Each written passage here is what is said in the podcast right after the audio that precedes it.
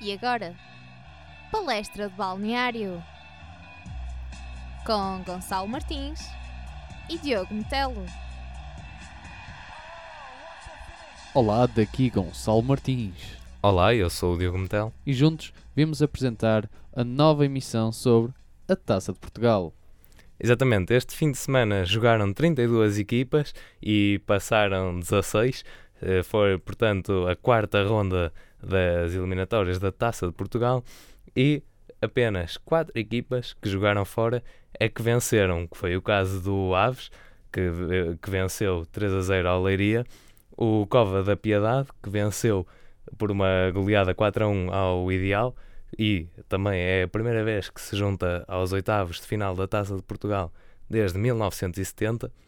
O Vila Verdense, que venceu nos penaltis, depois do jogo ter terminado 2 a 2, venceu 4 a 2 nos penaltis ao Vizela e estreia-se nos oitavos de final.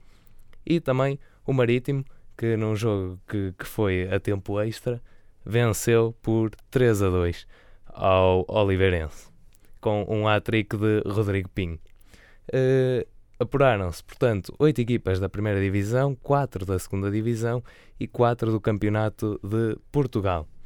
Eh, é também desde 2010, e deixo este, este dado também, que os três grandes passam todos a esta fase dos oitavos de final.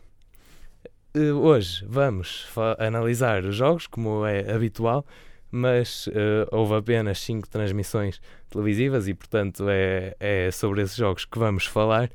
Contudo, sobre os outros jogos, vamos deixar algumas curiosidades e sobre as equipas que também passaram.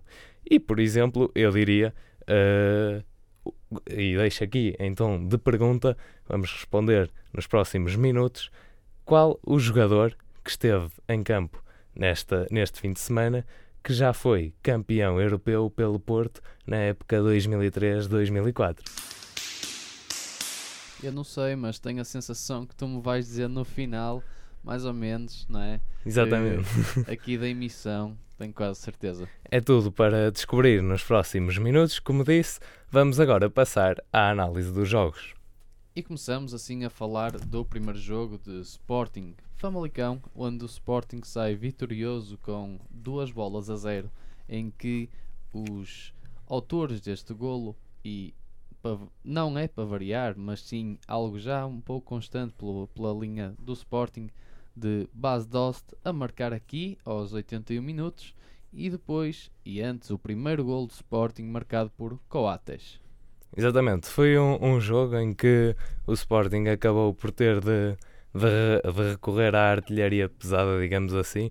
Entrou o Gelson aos 13 minutos após a lesão de Jonathan e Bruno Fernandes, também uma das figuras eh, que tem vindo a ser bastante importantes no Sporting desta época, a entrar aos 60 minutos. E de facto foi um Sporting que ganhou eh, velocidade e imprevisibilidade com, com Gelson e eh, algo que não estava a ter. Aliás, a primeira a grande oportunidade do jogo vai para o Famalicão. O que é que tens a dizer mais sobre, sobre esta partida? Eh, e se achaste que foi assim um jogo mais difícil para o Sporting do que o esperado?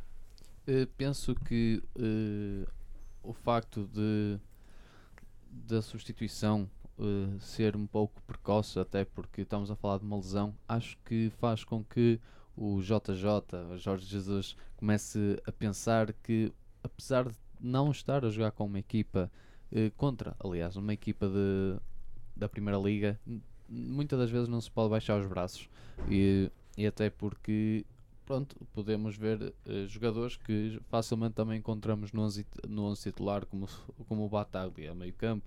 Temos Coe- Coentrão, que sendo uma aquisição, aquisição nova na- nesta época para o Sporting, não, não eh, tenta-se fazer com que tenha horas de jogo, até porque já teve grande nome e toda a gente reconhece ainda o Fábio Coentrão e que toda a gente sabe a velocidade com que ele tem e que muitas das vezes tem aqueles momentos brilhantes e que consegue pelo setor esquerdo facilmente colocar a bola área eh, e depois, naturalmente, aquele titularíssimo eh, avançado do Sporting, Bas Dost, que esse também, por exemplo, também está sempre lá para marcar golos e encostar é o que ele faz melhor e, e consegue fazer facilmente. Que. Por acaso fala- falaste agora de, de Coentrão e até teve uma boa, uma boa prestação e falavas do seu contributo no, para a área e de relembrar que começou de facto a partir a extremo e que depois é que foi recuando no, no terreno e Bruno César que acaba por eh, no fim passar da, da ala direita para a ala esquerda e isso também a ser algo bastante positivo para, para o, o Sporting chegar lá. Dizer também que, e curiosamente no, no segundo gol, embora o Vaz Dost tenha, claro, aquele instinto de onde a bola vai cair eh, e o cruzamento de Bruno Fernandes tenha sido muito bom, aliás, eh, Bruno Fernandes entrou e fez bastantes cruzamentos úteis, eh, mas também alguma passividade da defesa do, do Famalicão. De destacar também Rui Patrício, que salvou um gol em cima da linha de gol, digamos assim, eh, ainda estava 1 a 0, e também o penalti que defendeu, este que foi eh, o 13º em 51 penaltis que defendeu, portanto 25% dos penaltis, isto sem contar, claro, o- os jogos por desempate por penaltis, e do lado do Famalicão eu destica- destacava Rui Costa, que é uma das figuras assim da, da Ledman Liga Pro, com 10 golos em, em 12 jogos e, e é um jogador que já agora pertence ao Portimonense e, e tem, digamos, alguma confiança, tentou, tentou logo ali o remate aos 5 minutos, como falei no início, e tentou sempre procurar o jogo e destacar também Vitor Lima, que esteve competente a apoiar eh, os centrais e também fechou bem alguns espaços que, que o Sporting não estava a encontrar, também por via de Vitor Lima. E depois também eh, não nos podemos esquecer que quem fala de Sporting também tem que falar de um outro grande que também sai vitorioso em casa no estádio do Dragão. Exatamente, estamos a falar do Futebol Clube do Porto, em que ganha por 3 bolas a 2 ao Portimonense. Diogo. Bem, este jogo eu podia começar por, por dar aqui a- o- os factos todos que, que tenho aqui eh, preparados, mas vou dizer, e isto porque alguns dos factos são, são positivos, vou começar por dizer que o Porto entrou, entrou a marcar e bem, mas adormeceu na, na partida, recuou bastante, teve aquela posse de bola lateralizada que faz lembrar a, tempos de, de Lopetegui, por exemplo, eh, e de Nuno Espírito Santo também, assim, um jogo atípico, apesar de ter eh, todos os jogadores quase que, que fazem parte do plantel habitual. Eh, e, digamos, a única troca assim que houve mais, diria que foi mesmo Casilhas, que, que voltou a entrar e já não jogava, por exemplo, e aqui já entro com, com os factos, eh, há três anos que já não jogava para um jogo da taça e na altura foi uma final contra o Barcelona que depois, eh, aliás, consegue mesmo vencer 2 a 1, mas foi esse o último jogo em abril de 2014. Há essa alteração, mas é um Porto que depois fica ali muito tempo parado e só quando está a perder é que esboça uma reação depois do gol de Pedro Sá aos 67 minutos e começa a atacar e depois chega à reviravolta. Sobre a reviravolta, e depois já, já te vou eh, passar a palavra, é que eh, foi a primeira vez em 585 tentativas que, que Porto entrou eh, nos 90 minutos a perder e conseguiu vencer o jogo e antes só tinha conseguido evitar a derrota por 13 ocasiões, mas aí só com empates. Portanto, foi a primeira vez que consegue vencer. E também esta vitória sobre o Portimonense eh, demonstra o, assim, o domínio que o, que o Porto tem sobre o Portimonense em casa, eh, com 18 jogos e 18 vitórias. E também, aqui outro último dado, é que o Porto não perde em competições nacionais há 27 eh, jogos. Agora, perguntava-te então o que é que achaste desta partida? E também puxava aqui um pouco ao lado do Portimonense que soube aproveitar esse adormecimento do Porto. Eh, sim, eh, mais uma vez penso que se nota a influência eh, de Vítor Oliveira, aliás, um treinador que nos tem vindo a surpreender a cada jornada, nunca, nunca adormece, ele nunca adormece, faz com que a equipa consiga entrar e consiga aproveitar o erro da equipa adversária, ou seja, o Porto acaba por adormecer mais ou menos ao minuto 20, portanto, e rapidamente temos aqui o gol do Wellington aos 30 minutos, não é? Eh, aqui a primeira parte acaba com uma bola portanto é necessário depois uma construção diferente no, no balneário, tanto de Vítor Oliveira para conseguir, e consegue ao minuto 67 o segundo golo, e o Porto não. O Porto ainda continua um bocado adormecido, a tentar encontrar o jogo como ele conseguiu entrar nos primeiros 20 minutos, sempre muito dominante. Eh, contudo, isto é possível mais ou menos a 76 minutos. Aliás, eh, temos o Macedo que leva o segundo amarelo, ou seja, é, acaba por ser expulso e jogar com 10 não é tão fácil, principalmente quando estamos a falar de um grande que tem um plantel bem mais caro e mais forte eh, a nível de experiência, principalmente, do que o Portimonense, mas que mesmo assim o Portimonense não, não desiste, tenta controlar o jogo eh, por, eh, pela maneira que consegue. Contudo, lá está o Porto ao minuto 90, tem Abubacar que faz o 2-2 e depois nos últimos minutos de, de, jogo, no tempo de compensação ao 94, Brahimi, eh, aquele jogador que entra aos 52 minutos e que o Porto depende bastante dele, eh, volta aqui e mostra uh, a, a sua importância, não é? Exatamente, e, ou seja, é um bocado complicado depois aqui a situação para o Portimonense, até porque o Porto estava sensivelmente a jogar quase com o 11 titular, como se fosse um jogo normal. Exatamente. Ora, deixava aqui também mais, mais uma curiosidade: é que em sete jogos fora de casa, esta época, o Portimonense ainda não conseguiu ganhar e esteve perto nesta, neste jogo. Agora, elogiar mais uma vez Nakajima, que de facto, quer dizer, quando ele toca na bola, eh, a partir do meio campo, eh, há assim um suster de respiração, porque nunca sabe o que é que ele vai fazer, sai sempre qualquer coisa maravilhosa uh, e conseguiu uh, levar também o Portimonense para a frente. Mas não só ele, toda, toda a equipa, quer seja Denner também e, e Wellington, uh, que no, no lance do, do golo entendeu-se bem com, com Ackman. E, que esteve também sempre lá pelo lado direito e marca golo. E também Pedro Sá, há que destacar aquele belo golo de fora da área que rematou e não deu a mínima hipótese a Casilhas. Casilhas esse que no primeiro golo poderia ter feito um bocadinho melhor, mas uh, não consegue. E portanto, depois no fim, uh, de recordar que também o último golo, uh, o 3 a 2, o Porto também estava acordado e não quis ir para prolongamento, portanto continua a atacar e é uma falha de, da defensiva do Portimonense e a bola sobra Ibrahim e marca. E, e, como estamos a falar do, do Futebol Clube do Porto, não podemos também de deixar assim, assim aquele ligeiro toque para Tomás Podolski. Sabes onde é que ele joga agora? Vitória de Setúbal. então, falando do Vitória de Setúbal, eh, em que não sai vitorioso no, no Estádio da Luz, ou seja, o Benfica acaba por ganhar duas bolas a zero ao Vitória de Setúbal, em que, no meu ver, o Benfica entrou muito forte.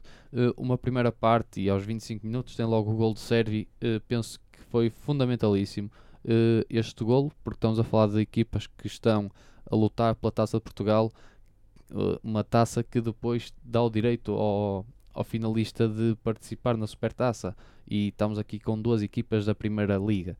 Portanto, a necessidade do Benfica e notou-se foi entrar muito forte e assim ele conseguiu. Uh, e penso que neste jogo o Benfica uh, sai e bem vitorioso. Aliás, foi um jogo mais para parte dele. Contudo, notou-se que o Setúbal não estava ali uh, a tentar fazer com que jogassem o jogo dele. Uh, tentava sempre construir algo, uh, algum jogo por parte deles para conseguirem chegar à baliza e terem a possibilidade de rematar, mas não tiveram a sorte de conseguir finalizar. E é, até porque tens... depois o o Krovinovic acaba por efetuar ao, ao minuto 80 o segundo golo, então uh, já é um bocado mais complicado, mesmo depois com a entrada de Edinho para, para, para, o Setúbal tentar refrescar aqui para ver se ainda consegue uh, pelo menos um golo e depois tentar o empate, uh, torna-se um bocado complicado, mas acontece, nestes jogos só há um vitorioso.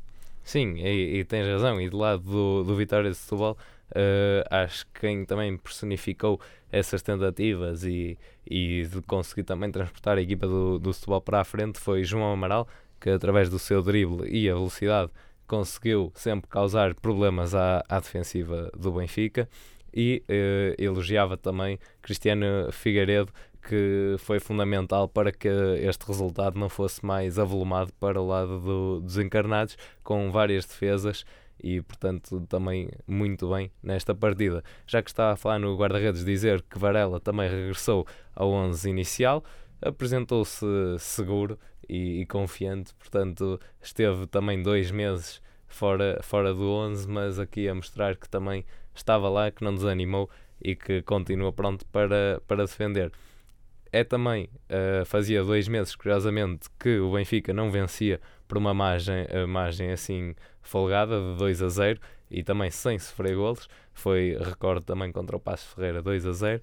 E de dizer que Frank, Frank uh, Servi marcou e assistiu no mesmo jogo pela primeira vez desde que chegou ao Benfica. Uh, e também que só Jonas é que tinha marcado e assistido por, e por três oca ocasiões de dizer também que Pizzi fez a sexta assistência para gol esta temporada, é portanto o jogador com mais assistências nesta época e desde que chegou ao Benfica em 2014 já fez 36 assistências para golo e igualou a marca de Nico Aitan. E agora, falando agora, trazendo os jogos aqui no Norte, eh, começamos a falar pelo jogo que realizou em Vila de Conde. Estamos a falar de Rio Ave contra Braga, onde o a equipa da casa sai vitoriosa com apenas uma bola. Sim, este jogo, digamos que notou-se claramente a superioridade do, do Rio Ave. Uh, o, eh, este jogo prometia, prometia alguma coisa, pelo menos no início, porque se repararmos, o meio-campo foi recheado de médios. Portanto, Pelé, Tarantini e, e Novaes dos dois, uh, aliás, dos três, só costumam jogar dois, e neste caso jogaram os três, e do lado do Braga algo semelhante aconteceu, portanto Danilo, uh, Vukcevic e Francésio também só costumam jogar dois e uh, jogaram três. O, o Braga tentou uh, jogar também a aproveitar alguns contra-ataques e a condicionar a saída de bola do, do Rio Ave, e por acaso, não sei se te lembras do lance em que Cássio e Pelé iam-se ali comprometendo, que depois Cássio teve de, de salvar. Uh, portanto, arriscaram, ficaram, entre aspas, aflitos. Uh, e diria que o Braga também só, só conseguiu criar perigo através da, das bolas paradas e mesmo assim foi pouco porque o Rio Ave conseguiu sempre ter uh, o domínio da bola a controlar e algo que contribuiu e perguntava também se concordas a entrada de Geraldes que cimentou ali a posse de bola do, do Rio Ave.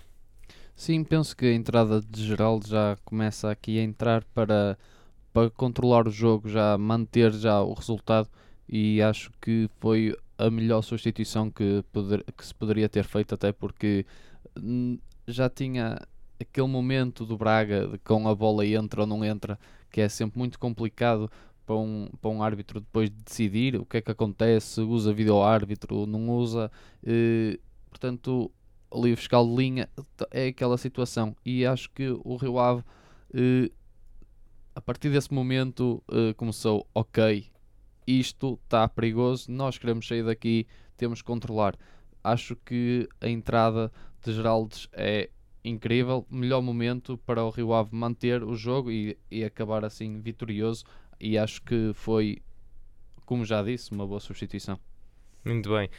só aqui uma pequena nota é que em termos de eliminações na quarta eliminatória esta é a pior prestação do Braga uh, nas últimas seis épocas, portanto tinha sempre avançado pelo menos mais uma fase, uh, não consegue este ano.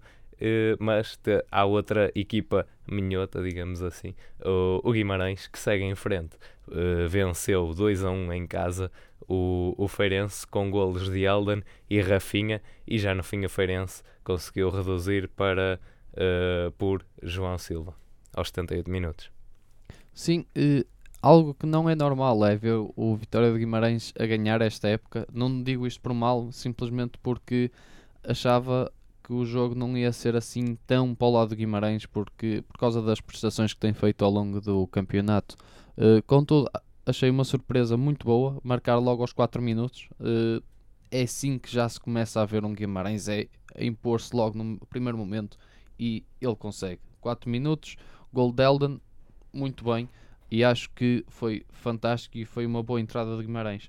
Uh, depois, na segunda parte, como disseste, temos o Rafinha que acaba por efetuar o 2-0. Uh, penso que a partir daí o Feirense corre mais à procura da bola, uh, colocar o esférico mais ao longo da, grande área para tentar encostar a bola depois à baliza, uh, até porque facilmente recorre em 10 minutos às três substituições a que tem direito e sim, no meio das três substituições ele consegue a, redução por uma bola de, de Silva, mas mesmo assim não foi suficiente, até porque o Guimarães depois ainda tinha mais uh, uma substituição que poderia realizar e que meteu o Kiko.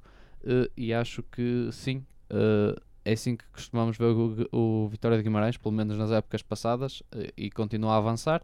E agora é esperar mais surpresas por parte desta equipa.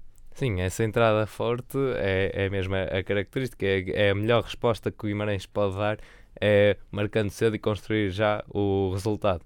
Mas de facto, o, o Feirense também, no fim, a tentar ir à procura do, do golo.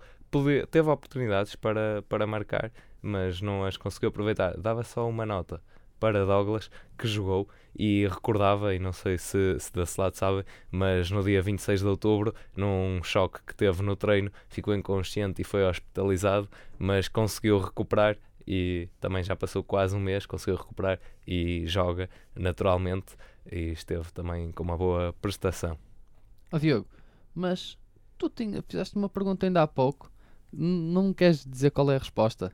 Sim, sim, eu vou dizer. Então, a, a pergunta que eu tinha feito era qual o, o jogador que, que esteve em campo neste fim de semana e que foi campeão europeu pelo Porto na época 2003-2004 e a resposta é Ricardo Fernandes que ganhou uma Champions pelo Porto e joga no Felgueiras aos 39 anos e no Porto jogou, uh, foram 20, 21 jogos e marcou um golo. Uh, já passou por, por equipas como o Moreirense, o Friamundo, também já passou no Santa Clara. Santa Clara, que curiosamente, e já avanço com, com este dado, venceu o Desportivo de Chaves e também uh, de dizer que é, já eliminou também uh, o Belenenses nesta, nesta época e uh, recordando também uh, outras eliminações, em 2009 eliminou o Marítimo e em 2016 tinha eliminado o Rio Ave. E também agora voltando aqui à parte do, do Ricardo Fernandes jogou por duas vezes foi para, para o Chipre, portanto em 2005 vai para o Apoel, depois em 2013 regressa para o Omónia e também já jogou no, no Doxa e agora veio para uh, Portugal. Esteve no Trofense, realizou uma época e agora aqui no Felgueiras esteve em campo e o Felgueiras acaba por, uh, por ter uma, uma derrota uh, contra o Moreirense por 5 a 2, num resultado que o Moreirense construiu muito cedo, ao intervalo já estava 3 a 0. 3 também é um número especial e deixo aqui mais uma vez é, este destaque para uh, Rodrigo Pinho, que marcou o hat-trick que deu a vitória ao Marítimo, uh, que o jogo foi para, para prolongamento, tempo extra, e conseguiram uh, marcar esse golo. Rodrigo Pinho é a figura de destaque. E estes foram as análises de palestra balneário da Taça de Portugal. Convido-vos também a passarem na nossa página de Facebook, Palestra Balneário, onde nós lançamos todas as nossas emissões e não só, também temos uma nova rúbrica eh, lançada muito há pouco tempo e que é PB Facts. Aconselho-vos a passarem e desfrutarem da informação que vos é dada e mostrem que vocês sabem mais de futebol que os vossos amigos. E daqui, Gonçalo Martins e Diogo Metelo. E este foi o nosso episódio de Palestra de Balneário na Engenharia Rádio. A tua rádio.